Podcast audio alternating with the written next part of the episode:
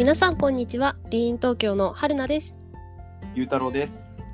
リーン東京オフィシャルポッドキャスト What If では様々なバックグラウンドを持った女性、フェミニスト、ジェンダーマイノリティに関する個人や団体のリーンストーリーや映画、本、最新の時事情報をベースにリスナーの皆さんと共に What if? What would you do if you weren't afraid? もし恐れることがなかったらあなたは何をしますか？を一緒に考えていくポッドキャストです。このポッドキャストが皆さんにとってリーン東京がメッセージとして掲げている一歩踏み出すをサポートできればと思います。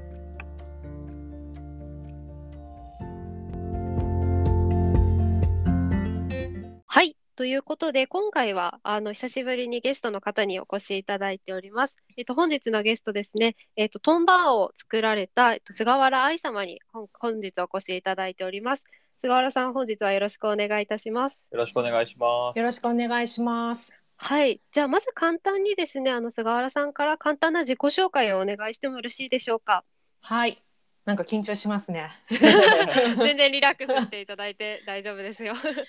えっとですね、えー私は、えーまあ両親の仕事の関係で、えー幼少時代から高校卒業するまで南米で、えー育ちました。で大学に進学するタイミングで、えー日本に、まあ、人生で初めて住み始めたんですけど、へー。はい、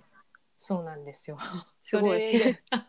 まあめちゃくちゃ日本人なんですけどね。うん。うんうん、それで、まあ、大学を卒業してで、まあ、新卒で社会人ちょっとやってから、えー大学院留学のためにニューヨークに渡りましたなので、まあ、ニューヨークにはかれこれ78年住んでたんですかね。うんうんうん。うんうん、でじゃあはいトータルで見ると、日本よりも、まあ、海外の方が長いっていう感じなんですかね。日本に住んでたのは、じゃあ、その大学の4年間と社会人の最初と、今ってことですか？そうですねなので8年目ですか日本に住み始めて8年目ですおなるほど、なるほど。すごい。なんか変な感じしますよね。じゃあ今は、えっと、ニューヨークから戻られて日本にいらっしゃるっていう。そうですね。あの先月9月に日本に戻ってきてで、うん。ちょうどあの9月がうちのあのトーンバーのあの販売開始だったのでそれに合わせて帰国したって感じです。あじゃあ、構想はもうあ、ニューヨークの方でいろいろ準備はされてたっていう感じだったんですね。あそうですね。ニューヨークであの準備しててで今あのコロナで基本全部あのミーティングもオンラインじゃないですか。はいうんなので、まあ、全てあの商品の企画とか、まあ、変な話工場あの探しとか、うん全てオンラインであのネネットでできてしまったっていう感じですね。すごいですね。ね、すごい時代ですよね。うん 工場とかもオンラインってすごいですね。そうなんですよ。えーそしたら、えっと、MBA を卒業されてすぐにトーンバーの作成という言いますか、こう、こう事業のコースに入られたという感じなんですかね。あ、えーっとですね、MBA を終えてからは、えーっと最初コンサル入って、でその後金融、トータル5、6年働いてて、でその後トンバーを、うん、あのやろうっていう話になりました。なるほど。ちなみにまずそもそもあのトーンバーとはっていうところを多分リスナーの方、まあご存知の方もいらっしゃると思うんですけど、そもそもトーンバー、トーンバーってみんな言ってるけど なんだろうみたいな方も いらっしゃるかもしれないので、簡単にはいちょっとそこのご説明もいただいてもよろしいですか？あもちろんです。であの、まあ、そもそもなんでトンバーを、まあ、始めようかっていう話とかもちょっと触れた触れたいなと思うんですけど、まあ、そのトーンバーは、えっと、私とあともう一人マリという大学時代からの友人と2人で立ち上げました。うんで、えっとまあ、きっかけが、えー去年の3月ぐらいかな、えっとまあ、コロナがバーッとニューヨークでも広がってでロックダウンになったんですね。はいうんそうでなんかロックダウンになってで、まあ、急にもうリモートで、まあい家にこもって、まあ、私もマリも、まあ、ずっと仕事してて。とはいえ、まあ、それまで結構あの、まあ、ハードスケジュールの中働いてたんですけど、まあ、家にいる時間も増えてこうセルフケアをできる時間がすごい増えたんですね。うんで私なんかいつもすごい忙しかったからシャワーでパパって済ませてたけどなんかもうそのリモートになってからは湯船にゆっかりゆったり使ったりとか好きなヨガをやったりとか、そういう時間が増えてでマリもマリであの彼女はタイボクシングが好きなんですけど、まあ、それのトレーニングとかランニングとかできるようになってなんかすごいこういうセルフケアの時間が増えていいよねって2人で話してて。でもこういう時間ってなんかコロナがまあ収束してもこういう時間は絶対作っていきたいよねっていう話で。でなんかまあ、私たちみたいに普段すごく忙しくしててなかなかセルフケアの時間が取れない人とかあとはやっぱりこう忙しいとご飯とかもなかなかこう食べれない作れないことも多々あってでそういうなんか自分たちと同じように忙しくしている、まあ、特に女性の方がこう、まあ、パッと食べれるものでなおかつ美味しくてで女性がこう喜ぶような成分がこうギュッと詰まって、まあ、成分も私とマリが一からこうピックアップして例えば MCT オイルとかさつまいもとかあとペプチドコラーゲンとか入ってるんですけど、まあ、まさにこう女性が喜びそうなものを詰めて、で作って。で、まあ、そういう女性に寄り添うようなこう商品を作りたいねっていうことであの、まあ、コラーゲンバートーンバーを、まあ、発売する運びになりました。であのまあ、その売り上げのトーンバーの売り上げの一部はあの、まあ、やっぱり私たちはあの、まあ、2人とも女性っていうこともあるんですけど、まあ、その一方でやっぱりこう特に日本は女性エンパワーメントっていうところで遅れてるよねっていう話もしてたので、うん、まあ、ぜひそのトーンバーの売り上げの一部をそういう女性をサポートする応援する基金に、まあ、寄付させていただいてあの、まあ、応援していきたいね女性エンパワーメントを、まあ、応援していこうっていう、うん、そういうあの思いもあります。うんなるほど。ありがとうございます。いえいえ熱熱弁しちゃいました。いやいやいや あのはい素敵だなとすごくありがたいいいお話だなと思ったんですけど、はい、そのさっきあの冒頭でその全部オンラインであの準備されたっていうお話だったと思うんですけど、うん、こう実際こう企画からこう作られるまでやっててこう大変だったこととか難しかったことって何かありましたか？ああたくさんありましたね。はい、いっぱいあります。うんまずはそもそも、はい、あのやっぱスタートアップありあよくあるあるだと思うんですけど、はいはい、うんいやいきなりこんななんかどこの誰だかわかんないスタートアップが、はい、いやこういうなんかあのビジネスしたいんですなんか取引したいんですって言われてもみたいな。やっぱりその信用度が低いっていうところでやっぱりうまく話が進まなかったことも多々ありましたしうん。あとはあの結構みんなそうだな、えっと、例えばデザイナーさんとか、はい、えっと、ヨーロッパとか東南アジアにあの拠点を置かれてる方たち、まあ、時差があのある中でのミーティングとかは、うん、まあ、正直ちょっと大変な時もありましたし、まあ、今となってはねあのいい思い出なんですけど、うん、うん。そういうのはあったかな。実際どれくらいかかったんですか？その構想から企画を、まあえーと、先月ですかね？発売されたのっていうのは、はい、発売までこうどれくらいかかったんですか実際時間時間的には？えー、っとですね、まあ、ブレインストーミングとかも含めたら、まあ、1年はかかってますかね。うん、まあじゃあ本当オンラインで簡単になったとはいえとはいえぐらいはかかると。はい、あもう毎日もう働いてぎゅっと詰まった1年間でした。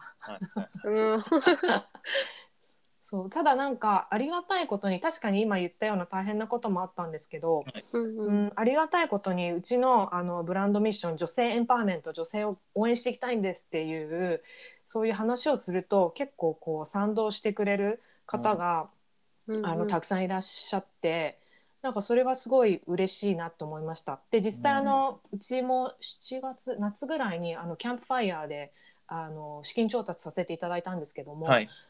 その際もすごいなんかあの応援メッセージとかいただいてあの別に女性だけじゃなくて男性の方もすごい、え。ー、そうなんですよ。あの全然知らない方になんか本当応援してますみたいな頑張ってくださいって言っていただいて。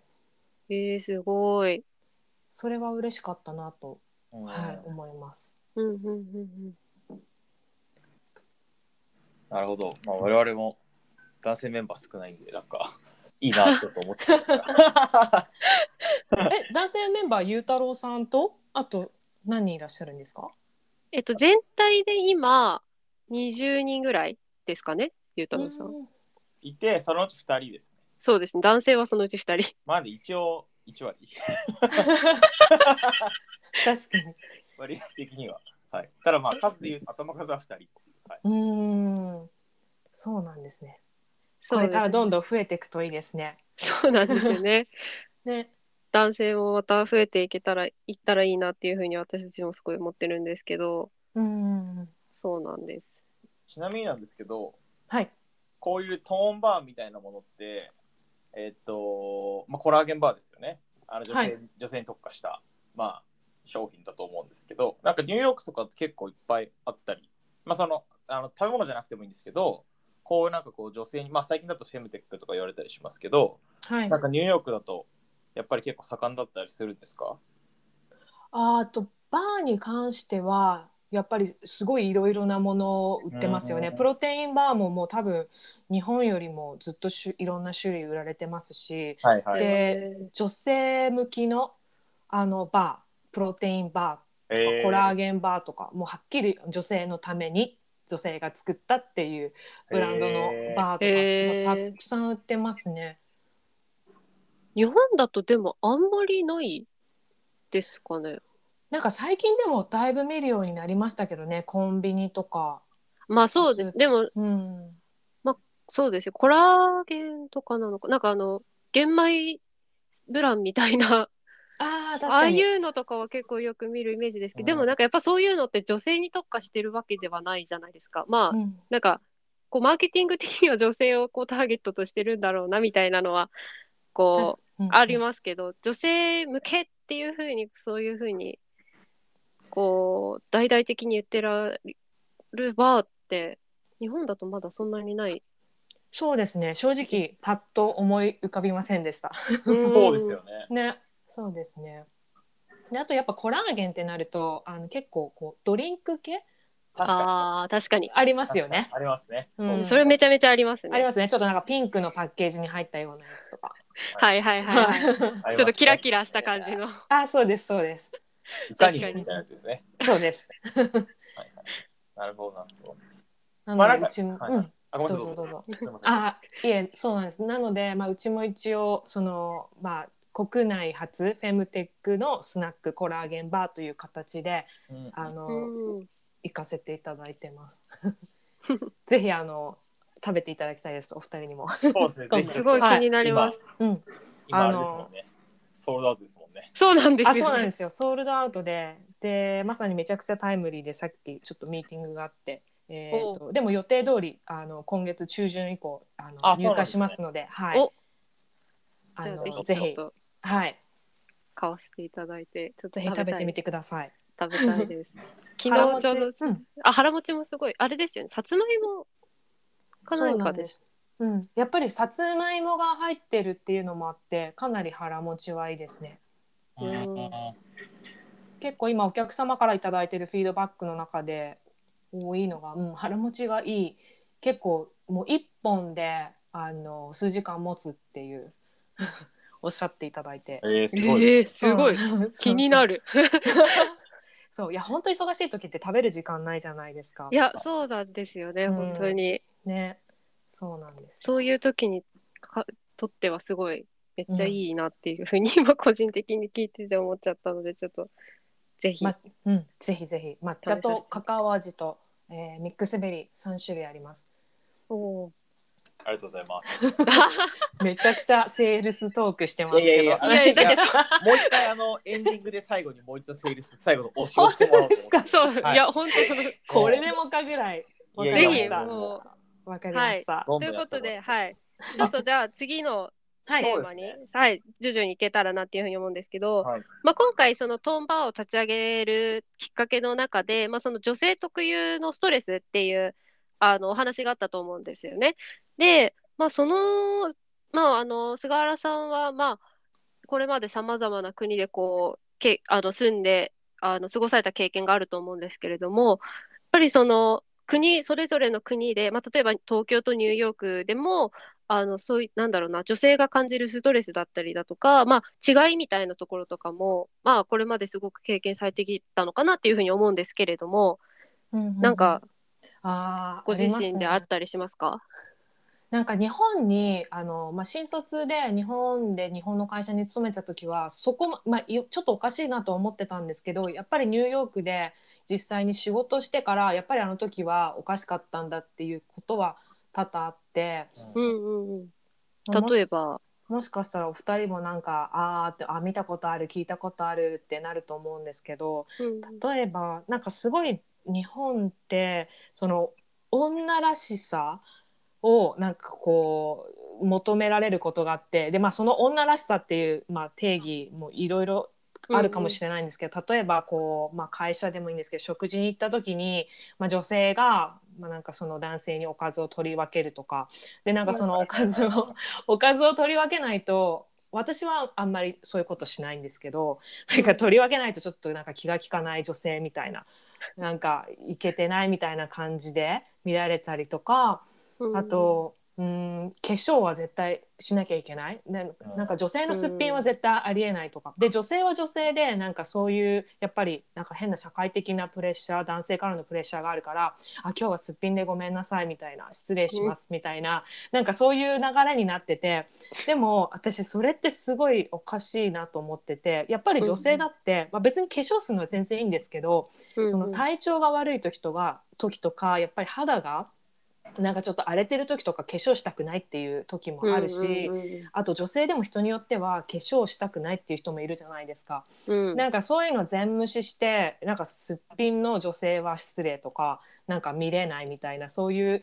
なんかちょっとあまり理解のできない女らしさっていうなんか像が日本にはすごく強くあるような気がします。うんと適齢期とかやっぱりあの日本は、まあ、何歳だから何々しなきゃいけないとか特に女性に対して、まあ、多うん分これ、うん、かなり多くの人が同じようなこと言ってるかもしれないんですけどうん私20代の時に初めて日本に住んでではい。うん30代になって今回初めて、まあ、割と長期で日本にあのいるんですね滞在してるんですね。うんうんうん。でそれでなんか自分が20代の時に東京に住んでた時、まあ、日本に住んでた時となんかこう全然違うなと思って。うん。なんかこう今私30代なんですけどえ30代超えると、なんかすごいおばさん扱いされる。でおばさんってなんかすごい私がおばさんって言われるとなんかこうネガティブな感情がこもってるように聞こえるんですね。うんうんうんうん。多分なんかおばさんという言葉を使ってポジティブななんか文章を作ってくださいって言っても結構難しいと思うんですけど まあ私はねなんかそういうふうに感じたりとかあ例えば、えっとうん友達男友達と話してても「え愛なんか結婚してないの?」って言って「あ結婚してないよ」「えお疲れ様ってこれもう最近、えーそうそうそう最近言われて「え何?」みたいな。こんなこと私が20代前半の時に日本に住んでた時言われたことなかったよねみたいうんうん。えな。なんかこうその、うん、あと、まあ、適齢期に関連するとあとファッションとかも、あうん。のやっぱりニューヨークと東京すごい違うなって思うのがなんか例えばニューヨークって別に、まあ、20代も30代も40代でも着たいものを着ればいいみたいな。じゃあ夏は暑いから短パン履きたければ別に30代でも40代でも履いてる人たくさんいるし、でそれに対して周りがえなんかちょっとあの人おかしくない？みたいなそういう目で見ることは絶対ないんですよね。うんうんうん。だけど結構東京って、まあ、日本ってうんなんかそういう年代の年代別のファッションっていうのが結構はっきり分かれてるような気がします。なんかちょっと例えば30代40代ちょっとお分かります？なんか暗めの暗めの色？なんかベージュとか。なんかそういう、はい。はいねでなんか足とかもそのなんかちょっと隠さなきゃいけない30代40代はちょっと長めのスカートとか、わかんないんですけどでもなんかそういうなんかものを感じてしまうんですよね。じゃあ例えば私がなんか夏短パンめちゃくちゃ短い短パンとかで街歩いてたら多分え何あの人みたいな。気分はまだ大学生みたいな。多分、はい。そういうふうに思う人もなんかいるんじゃないかなって感じてしまう。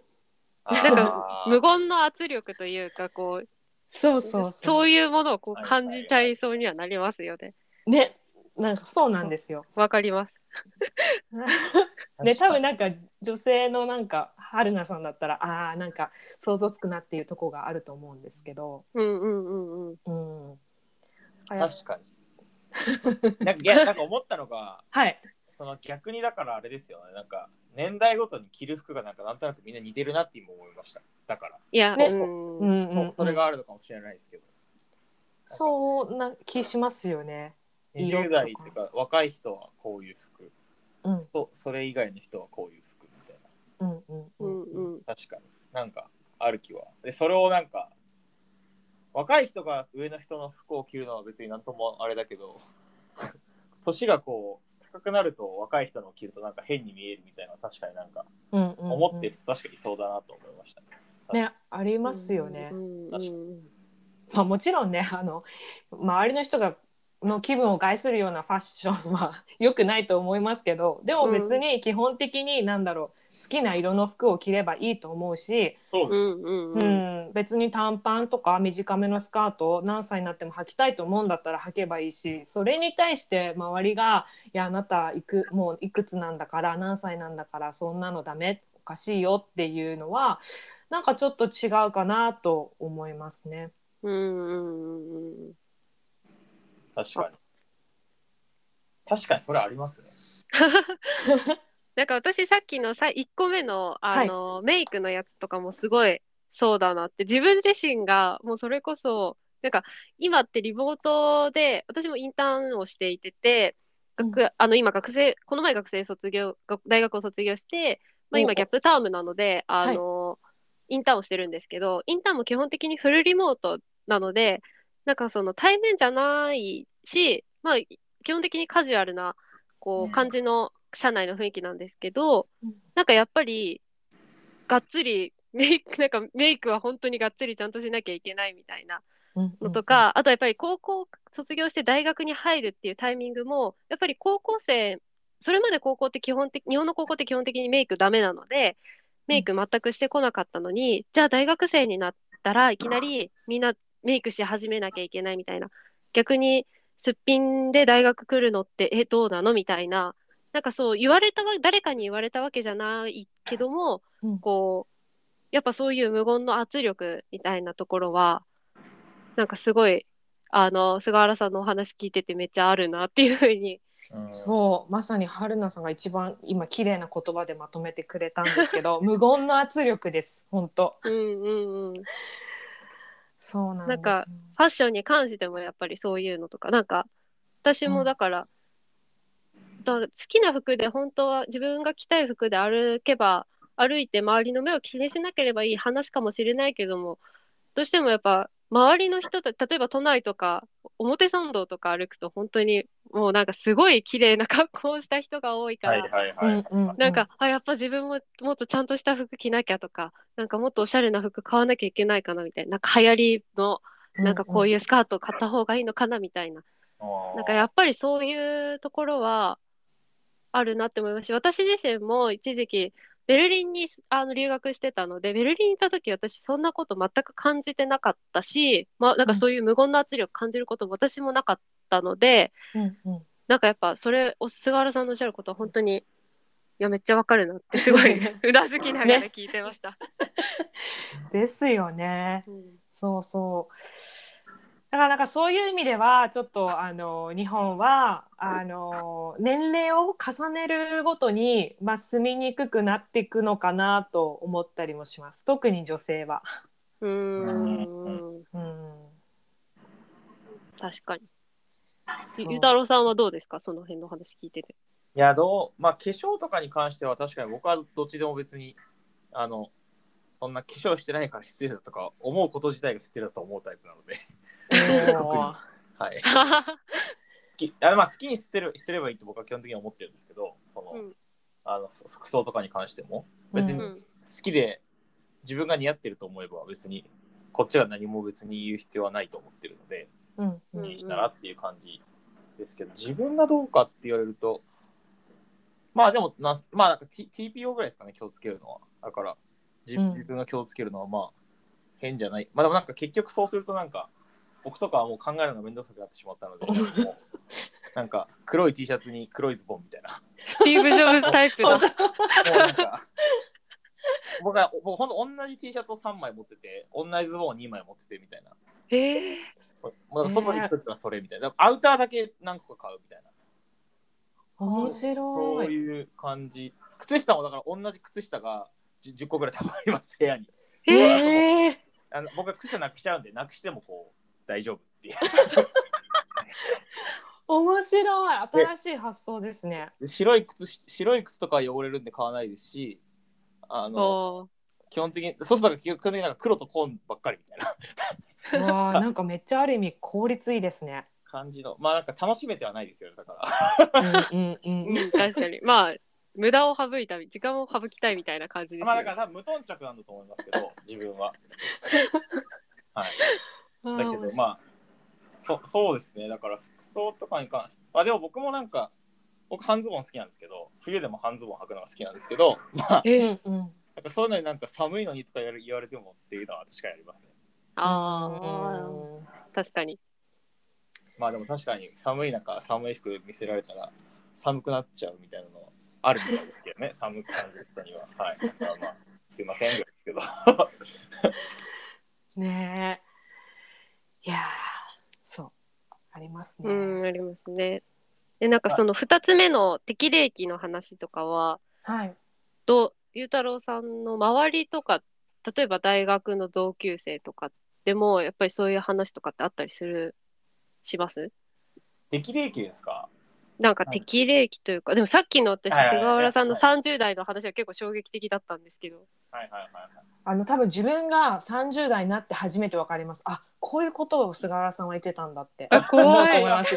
まあでも僕はもう近く近くなんで、まあ、結婚してる友達とか子供がいる友人とかもまあいますけど、でもなんか自分でそういうなんか思い込んでる人もいますよね。もうおばさんだからみたいな。ああ、私そそれってでもなんか別にまあ人それぞれな自由なんですけどでもなんかおばさんだからってある意味なんかこう逃げてるのかなって思うんですよね。じゃあ例えばなんかこう言われて責められた時に「あすいませんいやもう私もおばさんなんでそこまでなんか気が回りませんでした」みたいななんかそういう、なんか逃げる時によく女性もそのおばさんっていうワードを使ってるのかなって。めんどくさくなってますようね。ん、なんかそう。そ うあでもなんかだから、なんか本当はどうなのかそれだとわからないんで、僕も。うんなんかどうなのかとか思ったりは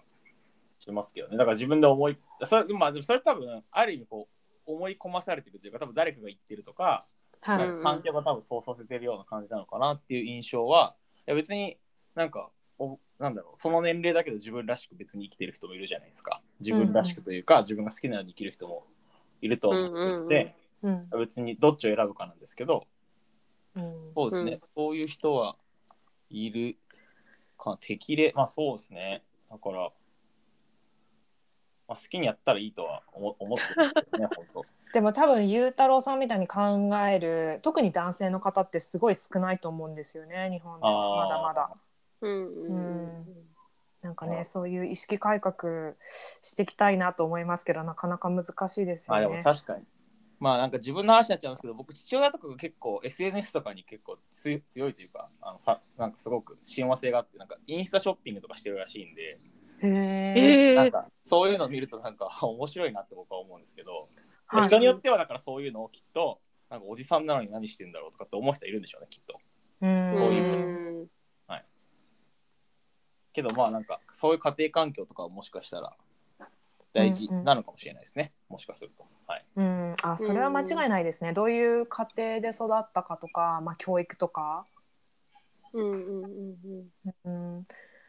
なんかちょっと話それちゃいますけど教育の観点で言うと私あの日本にあのその大学に進学するってなった時に初めて帰ってきて住んだんですけど、はいはいはい。結構今でも忘れられない忘れられないのがあの大学あの新歓期あるじゃないですか。はでなんかなんかみんながあのいろんなサークルのブースもあってどこのサークルに入ろうかなみたいな。うんうん。で私当時テニスサークルに入りたくてはい。はい。でそのテニスとあるテニスサークルのブースに寄ったんですね。はい。で、うん。入りたいんですけどって言ったらそのブースにいた男性が「ああのすいません」みたいな「女性は、えっと何々女子大の子しか入れないんです」って言ったんですよ。うわ、ああ、出た。うわ、怖っ。でもう私最初言ってる意味が分からなくて「えすいません」みたいな「私 ここの大学の学生です」と。であなたもここの大学の学生で、なんでこの大学のサークルに入れないんですかっていう話をしていやでももうあっちは一点張りで「あすいません」みたいな。女性男性はうちの大学の男性はいあ男子学生入れるんですけど女性に限っては何々女子大の学生しか入れませんって。もう本当お断りされてあれは本当衝撃的でした。今でも覚えてます。あのサークルまだあるのかわかんないんですけど、まあ、10年以上。ねでも10年以上前の話だからどうなんだろいや、でも、そういう文化自体は、今でも全然合ってると思います。あやっぱり私の友人の子で全く同じ経験した子もいましたし、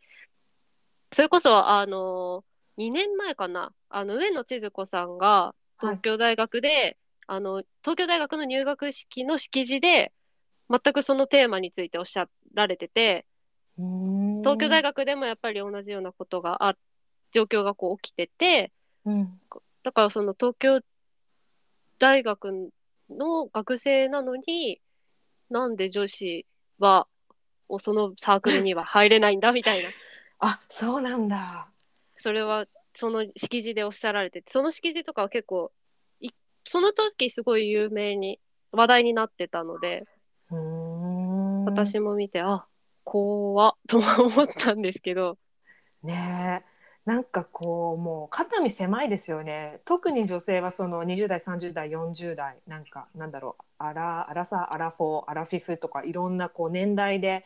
あのセクター分けされるしでさらにはなんか大学もなんか女子大とか女子大じゃない大学とかでも分けられるしなんかこういろいろなこう壁がありますよね。うんうんうんうん。うんそうですよね。ねえなんかいろいろびっくりした経験がありますね。うんうんうん。すごいな、それ。まあでも絶対入んない方がいいと思いますけど、仮に入っていいですよって言ったとしても。まあそうですね。でもそれは変変ですよね。でもなんかそのエピソードを思い起こせた時に、はいあそういえば私その大学に入学する前のその通ってた予備校の先生はいあのその英語の予備校の先生だったんですけどその方もなんかバリバリの帰国子女って言ったらまああれか。ずっと海外に住んでらした先生で日本人なんですけど、なんか彼に私があの、まあ、進学の相談をしたんですね。うん。でこういうこと勉強したいんだけどあのどういう大学おすすめですかって聞いた時になんかその方に言われたのが「えどう？愛さんはあの本当に勉強したい？それともあの卒業してもモテたい?」って言われたんですよ。どういうことですか。そう。でえどういうことって思いますよね。でもうん私それ大学卒業して社会人になってからよくその先生の言ってたことが分かりました。えー、え、どういうことですか？なんかやっぱり、えっと女子大の方がモテる。で私国立大なんですけど国立大の女性はモテないで実際そのテニスサークルも 断られたわけじゃないですか。同じはい大学、はい。はい。そう。で何々女子大の学生だったらいいよみたいな。なんかあああの先生が言ってたのはこういうことかみたいな。ああ、なるほど。そういうことか。やっぱり男性にこうなんか煙煙たがられるのがなんかああなんかそういう経験もいくつかあったからすごいな。まあおかしな話なんですけどね。そういうことがあっちゃいけないんですけどまあ、うん。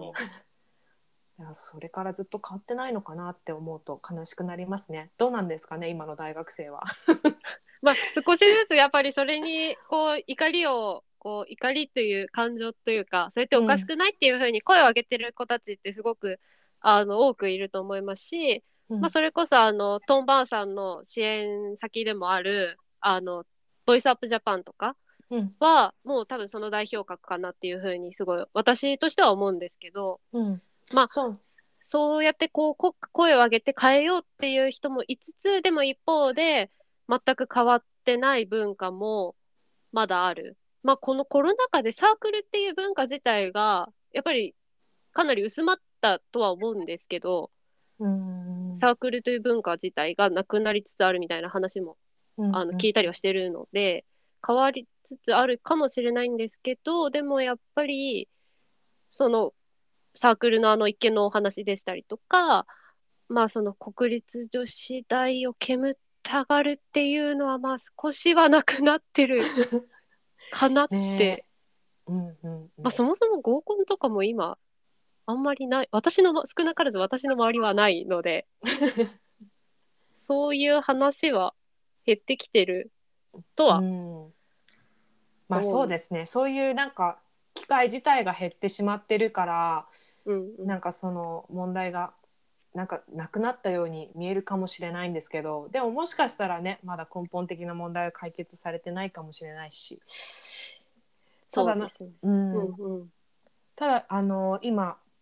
春菜さんがおっしゃってたそのボイスアップジャパンと、はいはい。まあ、あのうちトーンバーがパートナーシップを組みたいって思った理由の一つがまずあのボイスアップジャパンさんって、まあ、一般社団法人なんですけど、うん。その人人種、まあえっと、国籍ジェンダーとか関係なく、まあ、声を上げようっていうあの、団体でしてで、うんうん。まあ、女性エンパワーメント系の活動もたくさんされてるんですね。で、うんうん。あの全国にあの、まあかが、大学支部がいくつかあってでそのいくつかの支部さんと私たちもこう一緒にパートナーシップを組んで働きあのす取り組みを進めていきたいなと思うんですが、まあ、その中で私が個人的にすごい興味があるのがその意思決定の場にもっと,、えー、と女性をあの輩出しようって育てていこうっていうそういう取り組みにあの、まあ、参加したいな参加っていうか、まあ、そういう活動に、まあ、寄付させていただきたいなと思っててうんうん。やっぱりその、うん、意思決定の場に女性がもうちょっと増えることによってなんかこうもっと変わってくるんじゃないかなと思うんですよね。うんうんうんうん、なんかあのまあちょっと話があっちこっち行ってあれ申し訳ないんですけどなんか私最近コロナ禍になって日本のバラエティとかよく見てて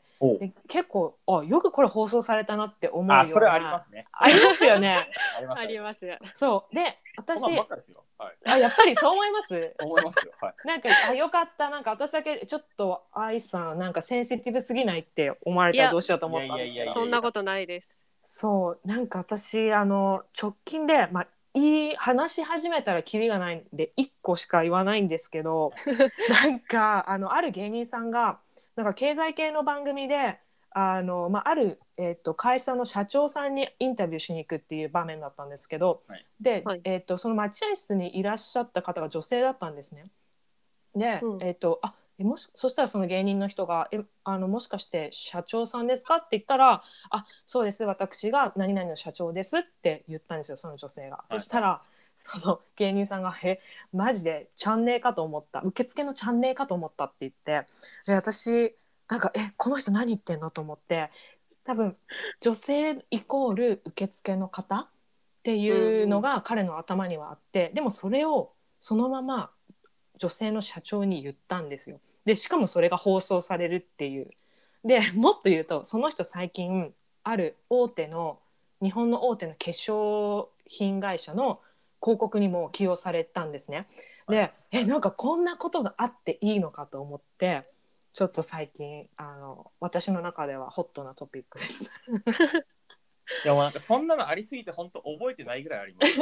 いや、ありまますよねうん、毎日のようにありますよね。そうそうでなんか言いたかったのはやっぱりそれもまあいろいろ私の想像ですけどじゃあその制作側にもうちょっと女性がいたらやっぱり女性の方が、まあ、私たち言われて嫌な気持ちになる側ですからうんうん、やっぱりそれおかしいよってこう感じる人が多いはずじゃないですか多分男性よりもそっちなんかセンシティブな人が多いからその問題に関しては、だからその制作側にもっと女性がいたら、あれはカットされて放送されなかったんじゃないかとかいろいろ考えちゃうんですよね。うんまあ、そういうのもあってやっぱもっとこう大事な意思決定をする場に女性が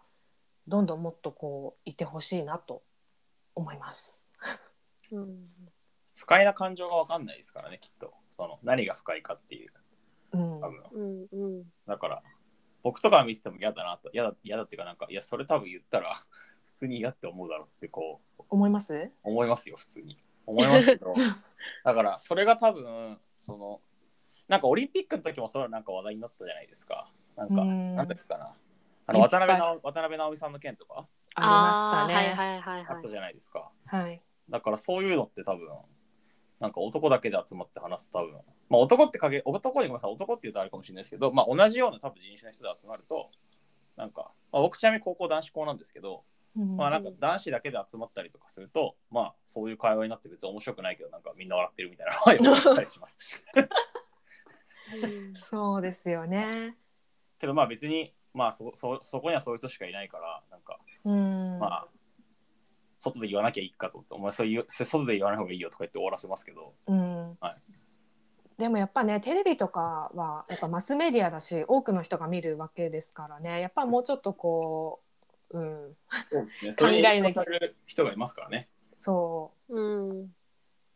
て思いますけどね。うんうんうんうん。でもやっぱりおあの菅原さんのそのさっきおっしゃっていたやっぱりその意思決定の場にこう女性が入ることっていうのは多分日本は圧倒的に遅れている部分うん、だとはすごく思うので、そうですね。その辺はやっぱりすごい重大な問題というかうん。こう根深い問題なんだろうなっていうふうには思うんですけれども、まあ、少しずつちょっと最後の方に、うん。あのなんだろう締めに行けたらなっていうふうに思うんですけれども、まはいあその先ほど、あの今はその現在ボイス、一般社団法人ボイスアットジャパンさんに、まあ、あのご支援をされていらっしゃるっていうお話もあったと思うんですけど、今後、あのトーンバーさんとして、まあ、もちろんその支援だけではなくて、まあ、プロダクトとかで何かこうこういうことを目指しているでしたりだとか、何か今後についてこう考えになられていることとか、まあ、もちろん話せる範囲で大丈夫なんですけれども。あはいあもちろんです。えっ、と、はいはいそうですねトーンバーの、まあ、商品としては、まあ、まだ フレーバーが3種類しかないので徐々にフレーバーを増やしたりとか、まあ、新しい、まあ、バー以外の形態の商品展開もしていきたいなと思ってます。うんであとそのパートナーシップに関しては、まあ、ボイスアップジャパンさん以外にもまあいろいろ広めていけたらいいなと思ってます。まあ、一人でも多くの方に、まあ、たと もしかしたらね中にはいや私俺なんかバーとか食べないんだよっていう人もいるかもしれないんですけどそういう方たちでもやっぱり私たちのその活動あの、にはあの、まあ、ちょっと関心を持っていただけたら嬉しいなと思います。でまあどんどんこう女性エンパワーメントを応援していくブランドとして成長していきたいと思います。はい、ありがとうございます。ありがとうございますはい。はい。まずはちょっとでも私は3種類あるうちの 何かを今度近いうちにはい。出たらたちょっと食べスターター食べセットみたいなのありますよねあります。あそうなんですね。はい。ありがとうございます。チェックしていただいて。そうですよねはい。それを買おうと思ったら売ってるはいそうなんですよ。ワンフレーバーずつ入った3本セット、あのありますよねお試しセットがありますので、あじゃあもうはいそれを買うしかないですね。まさかのご利用しのセールストークで締めるっていういやね。いいんですよ。だってむしろむしろなんか言い残したことないですかっていういや本当に あーいえいえもう十分あの宣伝させていただきましたし私たちのそのトーンバーの思いもあうんうの伝えることができたなと思っております。もう感ああり無量がとう。ありがとうございます。ただ今あれですよね。次入荷するのが10月中旬頃そうですといね。う感じですかね。はい、そうです。はい、ありがとうございます。じゃあ気になった方は、はい、あの概要欄にもちろん、あの、はい、貼っておきますので、あの、気になった方はそちらからホームページとか、あの、購入して、ぜひ購入していただければなっていうふうに思います。ありがとうございます。はい、ということで、今回はトーンバーンの代表の菅原愛様にお越しいただきました。本日はいろいろとお話ありがとうございました。ありがとうございました。はい、ありがとうございます。